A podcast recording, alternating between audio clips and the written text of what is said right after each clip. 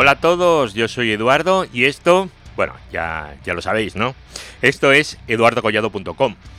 Supongo, supongo que os habréis dado cuenta que se ha terminado el verano, ¿verdad? Y que ya estamos en septiembre. Y sabéis que nada es para siempre. El verano tampoco, ¿no? Pero vamos a ver el lado bueno de las cosas, porque que se haya acabado el verano y que empiece otra vez eh, lo que viene siendo el año útil, nos deja abiertas muchísimas, muchísimas posibilidades. Cosas que podemos hacer para este nuevo año, cosas que teníamos pendiente y que no hemos hecho. Y vamos a ver si podemos encauzarlo desde ese punto de vista, que es lo ideal, ¿verdad? Hoy quiero empezar el mes de septiembre con algo muy práctico. Y me gustaría empezar protegiendo los puertos de nuestros switches. ¿Protegerlos de qué? Pues eh, de los usuarios y de los clientes. Porque como administradores de red ese va a ser vuestro principal dolor de cabeza. Usuarios y clientes, ¿verdad? Nos van a generar problemas y lo van a intentar, evidentemente no de forma consciente, pero lo van a intentar de una manera o de otra. Y entonces pues tenemos que estar eh, protegidos. El otro día alguien, eh, no recuerdo quién, ¿vale? Ahora no, no sé deciros quién, no es que no quiera decirlo, es que no me acuerdo, me comentaba que tuvo un problema de red porque alguien eh, pinchó lo que no tenía que pinchar, lo que no debía, donde no tenía que pincharlo, ¿vale? Donde no debía. Y tiró una gran parte de la red abajo. ¿Esto por qué fue? Pues porque los puertos no estaban adecuadamente protegidos. Vale, entonces pues bueno, pues tenemos una cosa que es Spanning Tree, que funciona muy bien, pero claro, si le hacemos perrerías, pues eh, va a tener problemas. Esto que le pasó a esta persona eh, no es algo tan extraño, ¿vale? No es aquello de, hola, fíjate esa persona lo que le pasó. Eso nos ha pasado a todos. Y a los que no nos ha pasado, nos va a pasar. O sea, eso va a pasar sí o sí. A no ser que interioricéis muy bien interiorizadas todas eh, estas eh, medidas de protección de la red, ¿vale? Las que os voy a contar hoy, hay más, ¿vale? Pero bueno, hoy os voy a contar eh, unas cuantas. Un ejemplo que me ha pasado a mí últimamente.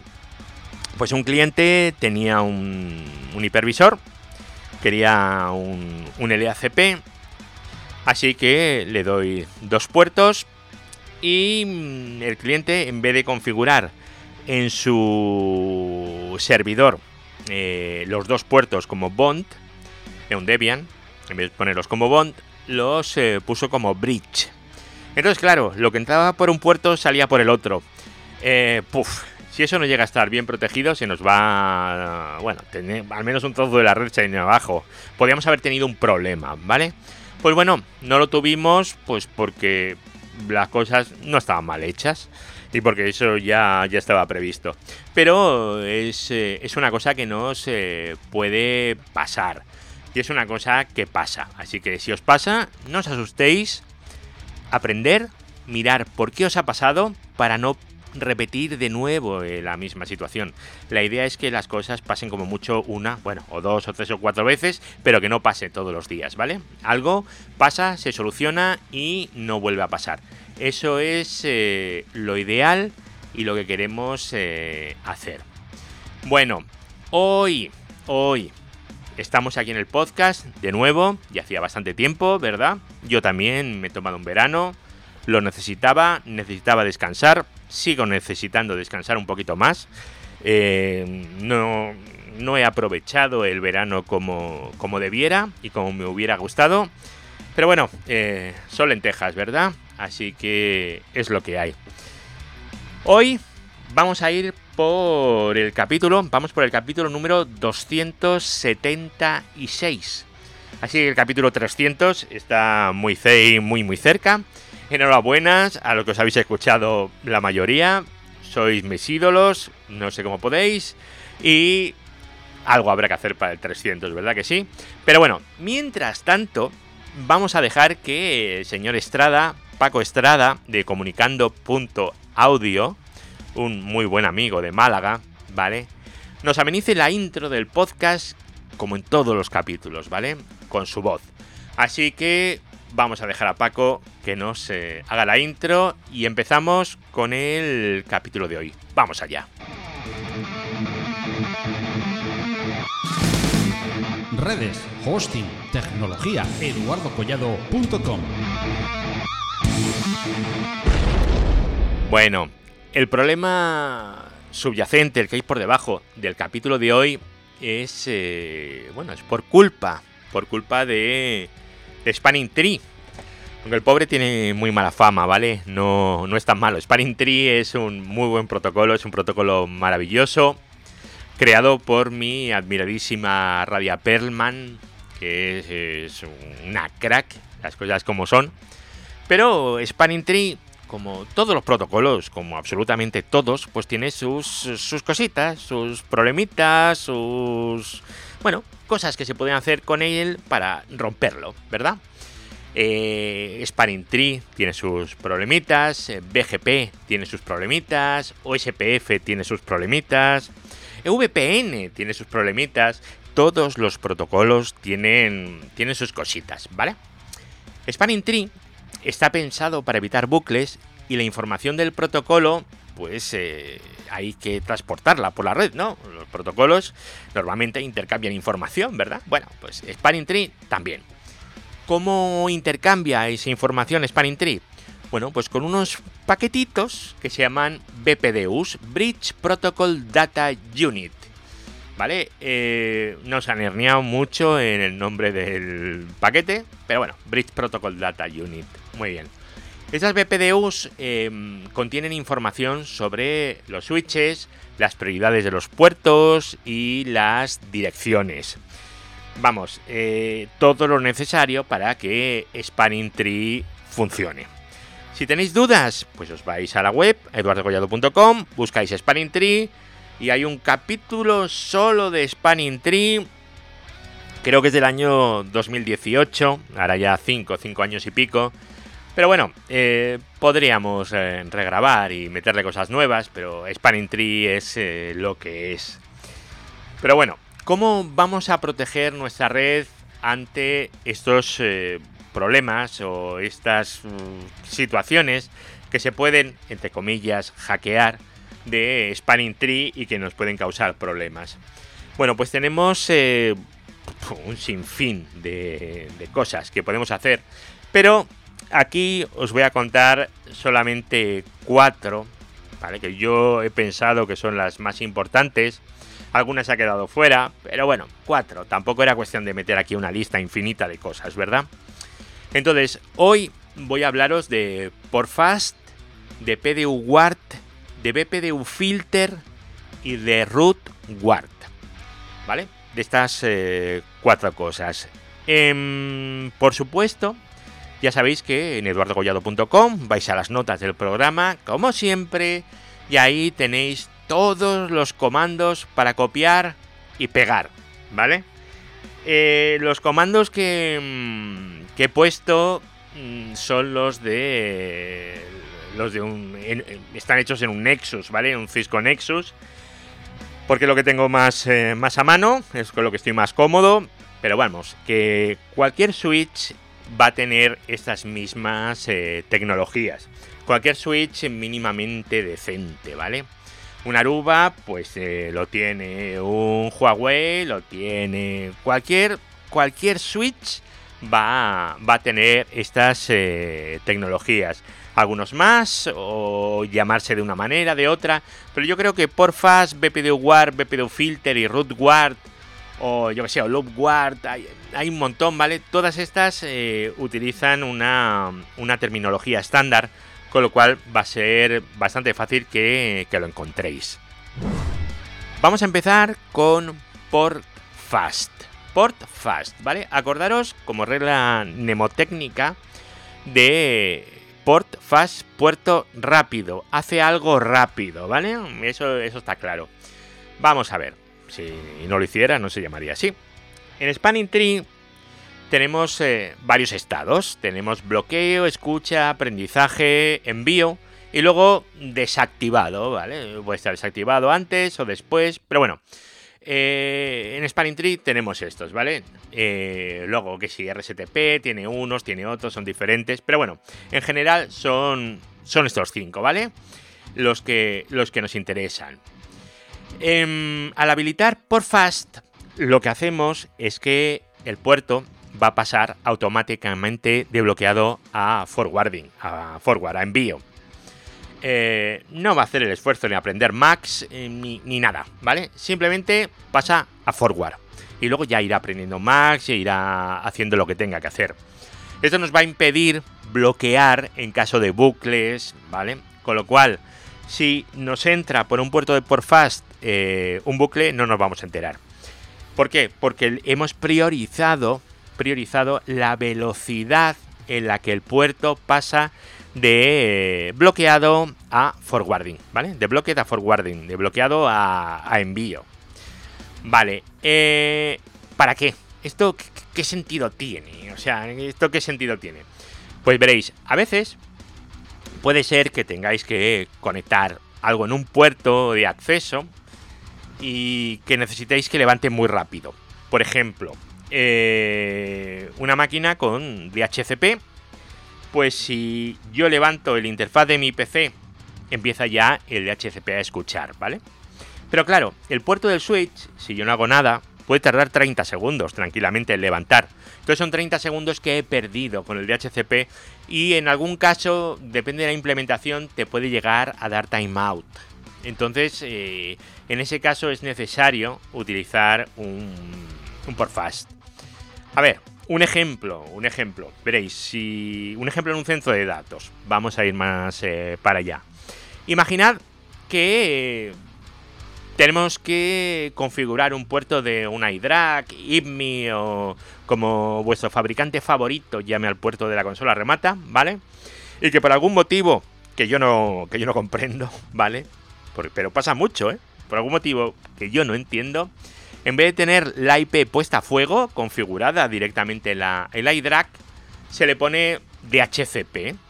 Bueno, pues en ese caso necesitamos que el puerto pase de bloqueado a, envío, a forwarding directamente. Porque si no, depende qué fabricante, si como sea la implementación, te va a dar un timeout y no vas a conseguir darle IP a la iDRAC en la vida. Bueno, a la iDRAC, al IMI. Ahora no sé, no recuerdo si esto era más de los de los antiguos, de los supermicros, ¿vale? No, de los HP. No, no recuerdo muy bien, ¿vale? Pero bueno, pero que sepáis que eso puede pasar. Entonces en ese caso, mejor lo ponéis como un fa por fast y ya está. Eh, el por fast tiene que ir siempre siempre, siempre, siempre en un puerto de esos que denominamos edge, es decir, que estar en el límite de, de, la red. Si os acordáis de la canción de Aerosmith de Living on the Edge, pues en el límite, ¿vale? Viviendo al límite, ¿vale? El edge, ahí. ¿Cómo sería la configuración en un Nexus? Bueno, pues entráis en la configuración, config interface Ethernet 1 barra 45 y spanning tree port type edge. Es decir, le decimos al, al spanning tree que es un puerto de tipo edge, ¿vale? Es un puerto eh, de frontera. Es importante que tengáis en cuenta lo del edge y que no se os olvide esta palabra, porque en los catalysts de toda la vida de Dios, los que ha habido siempre, se ponía spanning tree por fast. Y ahora no, Cisco ha decidido por otra razón que no comprendo, que ya no se puede llamar por fast. Entonces ahora es spanning tree por type edge. Vale, bueno, que lo sepáis, ¿vale? Eh, podemos hacer también que los eh, puertos, que los puertos de un switch, por defecto, estén en por fast, ¿vale? Eso, pues en la configuración global, spanning tree por fast default, esto en un, en un catalyst. Bueno, cada equipo se haría de una forma distinta, pero esto a mí no me gusta. A mí, o sea, en este caso en el que voy a, a saltarme los estados de Spanning Tree, prefiero definir exactamente en qué puertos quiero que esto sea así. Y hacerlo por defecto no me gusta. Y si lo tengo que escribir 40 veces, escribe 40 veces. Pero, pero bueno. ¿Qué puede pasaros? ¿Vale? Vosotros llegáis a, a un Nexus, interface Ethernet 1 45, intro, ¿vale? Ya estoy en interface, spanning tree, port, type, edge, aquí había que poner algo, ¿no? Y le dais al tabular. Y os dice que le podéis dar al intro, puerto de acceso, o escribir trunk. Tú, ¿cómo? Que por type, eh, edge, trunk, ¿qué brujería es esta, no? O sea, no puede ser un trunk, no puede ser un edge. Sí puede serlo, ¿vale? Mente abierta. Eh, puede ser que ese servidor que está ahí conectado no esté en acceso, sino que tenga 27 VLANs. Puede ser, ¿vale? Eh, así que no relacionéis eh, trunk con edge, ¿vale? Si es trunk, puede ser un puerto final. Puede ser un puerto por el que no va a venir Spanning Tree. Puede ser un puerto que se puede poner por fast, ¿vale? Por fast trunk era en los eh, Catalyst de toda la vida, ¿vale? Esto tenerlo en cuenta, ¿vale? No tiene nada que ver que sea un por fast a que sea un puerto de acceso. Puede ser un, un puerto de trunk, un puerto en el que haya más de una VLAN.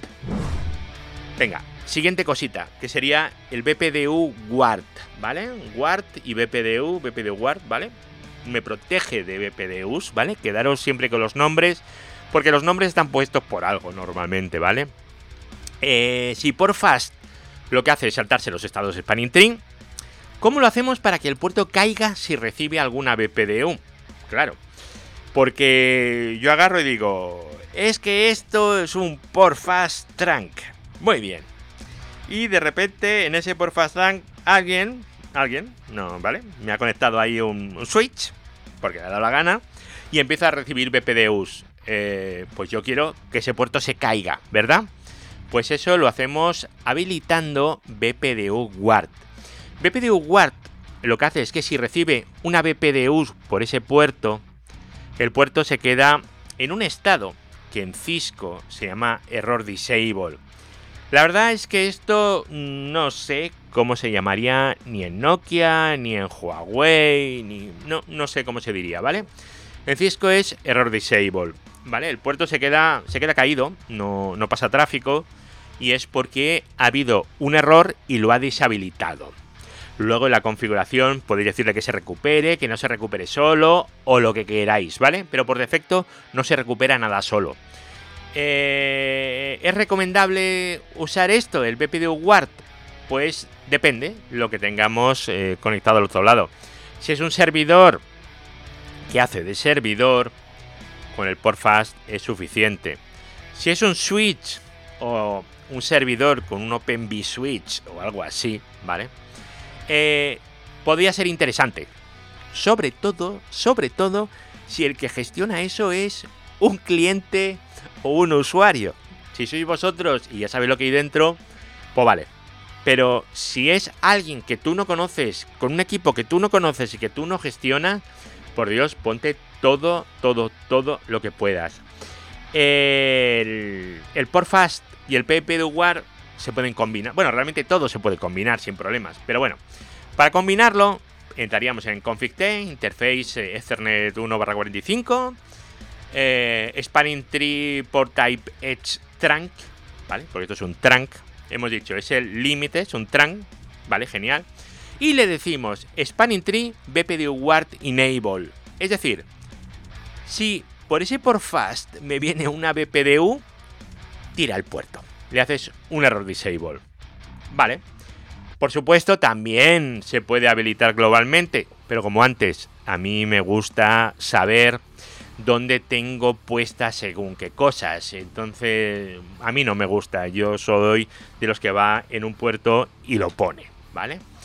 Evidentemente, esto no significa que uno le haga SSH a los switches, a todos, ¿vale? Esto lo podéis hacer eh, vía herramientas de, de despliegue o, lo que queráis, ¿vale?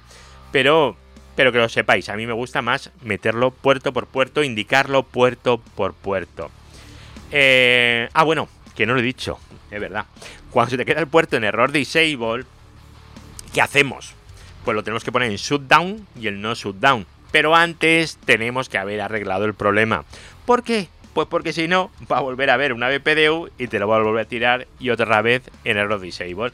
Y eso es eh, lo que no queremos por nada del mundo, ¿verdad? Y como no lo queremos, pues eh, lo que hacemos es primero arreglar y luego decirle que tire el puerto y que lo levante. Bueno, vamos a por el siguiente, que sería el BPDU Filter, ¿vale? Esto mmm, os diría es como un access list de BPDUs, pero no, no es verdad.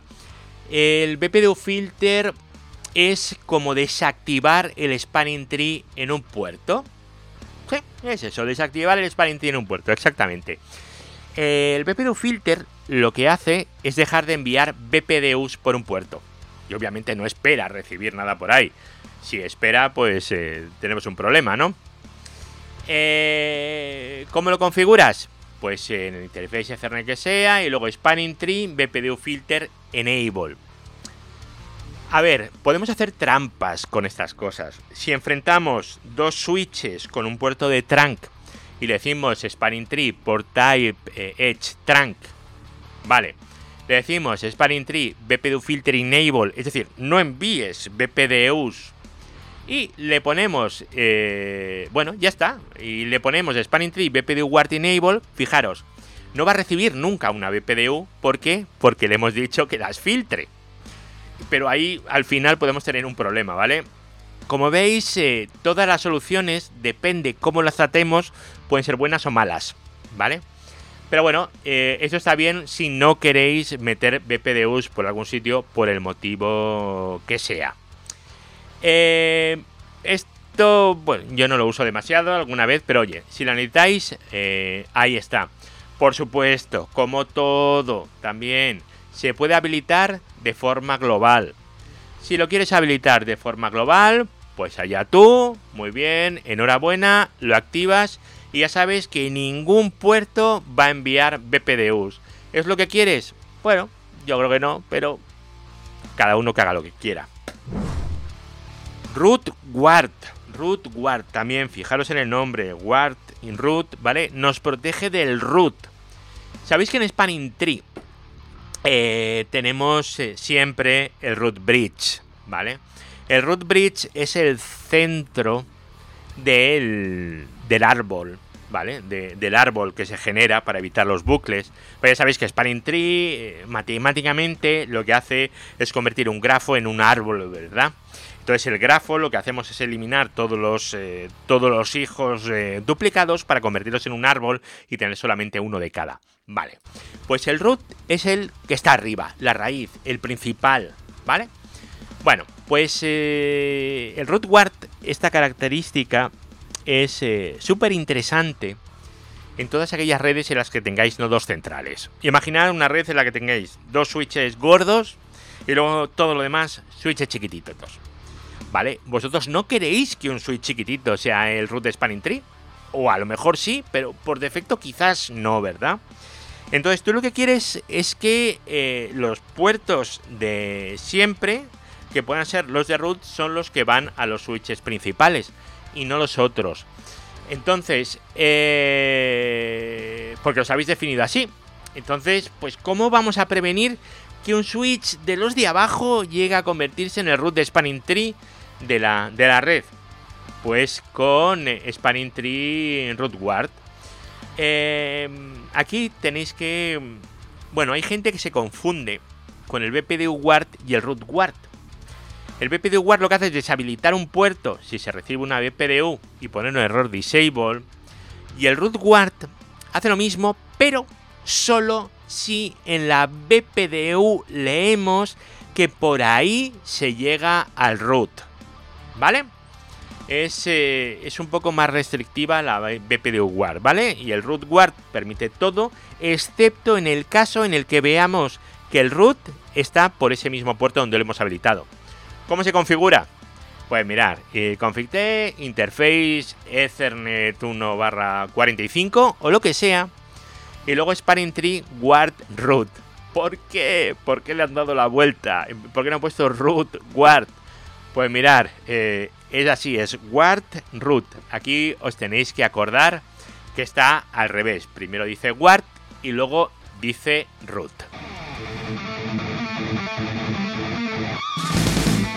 Redes, hosting, tecnología, eduardocollado.com. Bueno, pues hasta aquí el programa de hoy, el 276, exacto. Así que, bueno, espero que esto os, sea de utilidad, que lo podáis poner en vuestras redes, que no haya nadie que os, eh, que os pueda hacer pupita con esto. Por supuesto, esto si me lo queréis contratar, tecnocrática.net, ahí se, hay administraciones de redes y tal. Esto es un anuncio, pero hay que decirlo, ¿verdad que sí? Y luego eh, estoy saliendo mucho en el canal de YouTube de Tecnocrática. Por si le queréis echar un ojo, bueno, pues ahí hablamos de cosas más... Eh, bueno, más eh, centro de datos, enseñan cosas como migrar de un VMware a un, yo que sé, a un Proxmox, o bueno, cosas así que yo creo que pueden ser interesantes también, pero ya de otra manera. Y sí, lo siento, pero no es en audio, es en vídeo, se hace lo que se puede. Y nada, yo seguiré por aquí haciendo mis podcasts en audio porque es algo que me gusta mucho además. Se puede escuchar mientras andáis, mientras vais a correr, mientras vais en coche. Y el vídeo no, el vídeo requiere una atención que no os voy a pedir. Así que nada, muchísimas gracias por todo y nos volvemos a escuchar en el próximo capítulo. Hasta luego, chao.